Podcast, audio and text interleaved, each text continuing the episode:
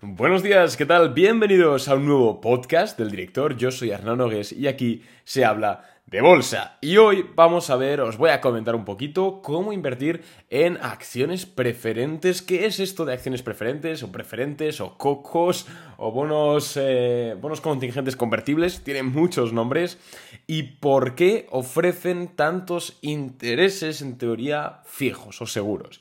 Vamos a hablar de ello, no sin antes decirte que, por supuesto, me puedes seguir en Instagram, arroba porque por ahí comento el día a día del mercado por stories y ahora que tenemos todo el tema de la fe, datos de eh, subida de tipos de interés, etc., es muy interesante.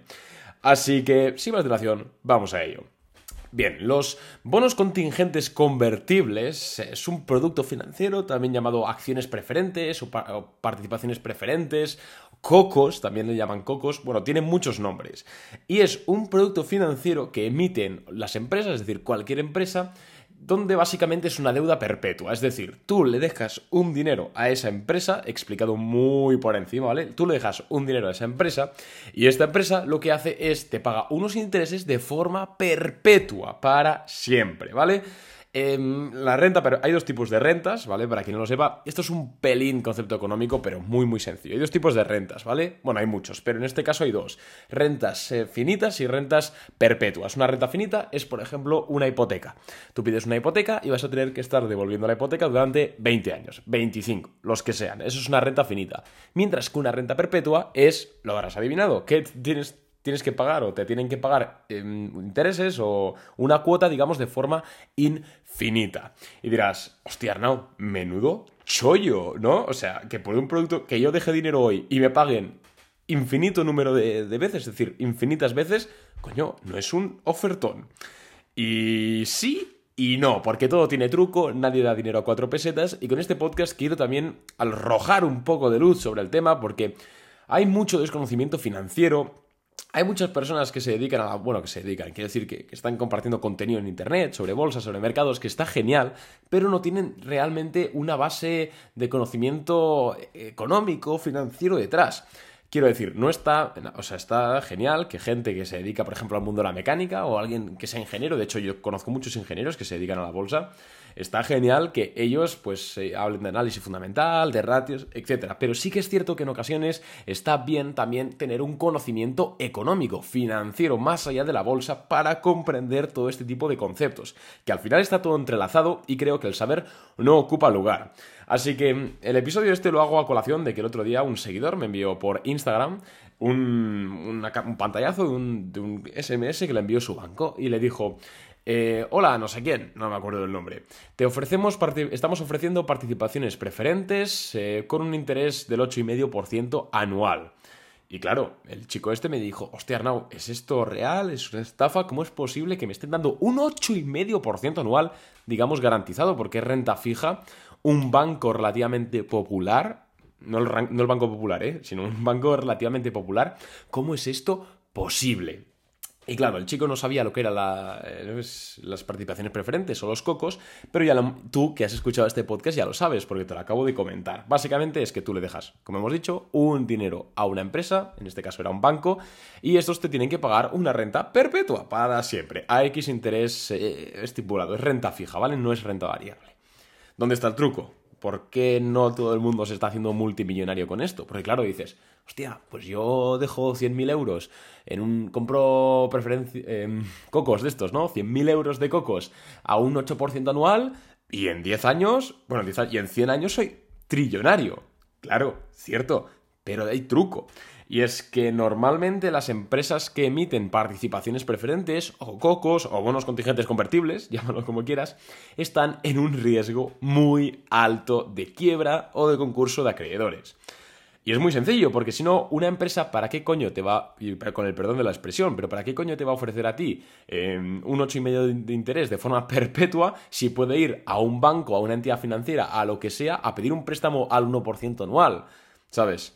Y esto es porque normalmente las empresas que emiten estos cocos, este producto financiero, ya les han denegado el crédito a otras entidades financieras. En otras palabras, más simples. Nadie les quiere dejar dinero, ningún banco les quiere dejar dinero para financiarse y tienen que recurrir a dar intereses desorbitados a gente, digamos, random, aleatoria, para así intentar salir a flote. Si vives en España, seguramente te suene todo el tema este de acciones preferentes, incluso un poco mal, porque cuando la crisis, claro, la, crisis de 2008, sobre todo en España tuvimos ese bajón en 2013, fue muy fuerte y dejó a muchas empresas al borde de la quiebra y obviamente a muchas las llevó por delante. Y claro, los bancos no ofrecían créditos a prácticamente ninguna empresa que estuviese cerca de la quiebra, porque coño, ¿cómo vas a, cómo vas a ofrecer tú un crédito a una empresa que puede quebrar y no devolverte nada. Entonces, muchas de estas compañías que necesitaban dinero para intentar sobrevivir y que estaban en un riesgo alto, empezaron a emitir participaciones preferentes a gente. Y claro, la gente normalmente no tiene mucha cultura financiera o cultura económica y las compraba. Resultado, muchas de esas finalmente quebraron las empresas porque claro, al final están en una situación muy mala y la persona que tiene la participación preferente, por mucho que tenga una deuda perpetua con esa empresa, si esa empresa quiebra y ya no existe, esto es como las acciones, tienden a valer cero. Entonces muchas personas se arruinaron con todo el tema de preferentes, también insisto, es culpa de las personas que las compran por no leer suficiente y por no saber lo que están comprando. De hecho, si buscas en internet participaciones preferentes o cocos o bonos contingentes convertibles, muchos artículos hablan de que es un producto financiero tóxico. A ver, esto es como todo. ¿Se puede invertir en, en cocos, hacerlo bien, diversificar el riesgo y de alguna u otra forma ganar dinero? Por supuesto que se puede. Hay muchísimos casos de acciones, empresas que han emitido cocos eh, con unos intereses desorbitados y han salido, han salido a flote y te siguen pagando esos intereses y realmente te están dando una pasta. Es decir, es digamos una apuesta de alto riesgo. Por ejemplo, creo recordar, espero no colarme, voy a buscarlo, Abengoa, eh, creo, a ver, Abengoa Cocos, vale, a ver, Abengoa echan al presidente... Eh, eh, sí, o sea, creo que Abengoa llegó a emitir cocos, o este producto financiero, a un 8% de interés y, vaya, sigue, sigue, ¿no? Abengoa no ha quebrado. No, no ha, quebrado. Pues fíjate, los que compraron esos cocos, ese, esa preferente de, de, Abengoa, pues seguramente han hecho bastante dinero y ahora tienen un producto financiero con el cual les tiene que pagar, que es una empresa española, tiene que pagarles de forma perpetua un 8,5%, ¿vale? 10, 20, 30, 100 años, 500 años. Es cierto que hay que leer también muchas cláusulas porque la mayoría de, empresas que emiten, em, que emiten cocos, a no ser que estén muy, muy mal y necesiten atraer dinero como sea, sí que es cierto que ponen una cláusula de liquidación. Es decir, esto de renta perpetua, sí, teóricamente está muy bien, pero si te ponen una cláusula de que pueden liquidarte eso en el año 2050, ah, ahí ya te fastidias. Cuando llegue el año 2050, Abengoa, en este caso, te podrá pagar el dinero que tú aportaste y ya está. Obviamente habrás ganado mucho dinero, porque imagínate un 8,5% anual durante 50 años y luego que además te devuelven el importe inicial, has ganado mucho dinero, pero no es aquello perpetuo. Entonces, con este episodio espero que haya quedado, que haya quedado claro lo que son los cocos, lo que es los bonos contingentes convertibles, lo que es eh, estos productos financieros que a veces nos ofrecen por SMS, pero que pintan muy bien a nivel de rentabilidad, pero también hay que tener un poco los pies en la tierra. Seguramente, además, si miras, o sea, obviamente cuando tú, a ti te llega una oferta, o hay gente yo no conozco a nadie que se dedique íntegramente a invertir en cocos, pero sí que es cierto que eh, conozco gente que los tiene y es una, una forma más de diversificar su, su, patrimonio. Y es cierto que realizan un análisis exhaustivo sobre la acción y de forma fundamental. Y algunas de las cosas que tienen en cuenta, os lo digo por si os interesa, si os ha llegado alguna oferta o os interesa bichear un poco, investigar. Em, pues tienen en cuenta la cantidad de empleados que han estado despidiendo en los últimos años, la cantidad de deuda respecto al activo liquidable que tienen. En definitiva, evalúan el riesgo de quiebra. Normalmente es elevado, ya os digo, si no, no harían eso, se endeudarían con una entidad financiera normal.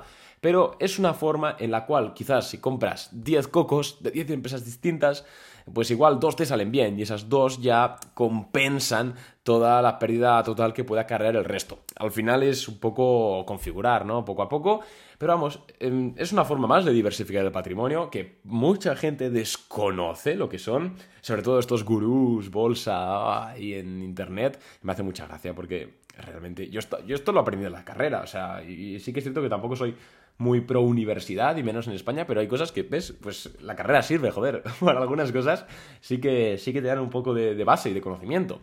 A esto alguien que, que se ha visto cuatro vídeos de análisis técnico no lo sabe. Las cosas como son. Pero bueno, es un poco lo que hay. Yo os he comentado esta posibilidad de inversión, a mí me parece interesante y luego, por ejemplo, si queréis, si vuestra pregunta es, vale Arnau, ¿y dónde, dime una web para mirar qué empresas están ofreciendo cocos? Morningstar, eh, Morningstar ofrece un buscador de bonos, porque son bonos, es renta fija, no son acciones, no renta variable, es renta fija. La rentabilidad que te pagan es, es, fija, es decir, es siempre la misma y está garantizada siempre y cuando no quiebre la empresa, obviamente. Pues en Morningstar tú te vas a su buscador de bonos, morningstar.com, su buscador de bonos y donde te pone ordenar por madurez, le pones a de más madura a menos madura. Aquí verás bonos que caducan igual en el año 3500 o en el año 4000. ¿Por qué? Porque son rentas perpetuas. Podríamos hablar también cómo calculan el valor. El valor final de una renta perpetua es infinito, obviamente, te están pagando infinitas veces. Y el valor actual de una renta no es infinito. De una renta perpetua, perdón, no es infinito. Ojo, es el pago partido del interés. Pero bueno, eso creo que ya es un poco teoría, bueno, teoría económica, no, un poco finanzas así, que es un poco aburrido, la verdad, así que tampoco vamos a extendernos en demasiado en eso. Espero que te haya gustado el podcast, espero que al menos hayas aprendido lo que son los cocos, lo que es la renta, em, la renta perpetua y lo que es un poco los bonos contingentes convertibles. Un abrazo y nos vemos en el siguiente podcast. Y recordad que hoy habla la Fed. Venga, chao.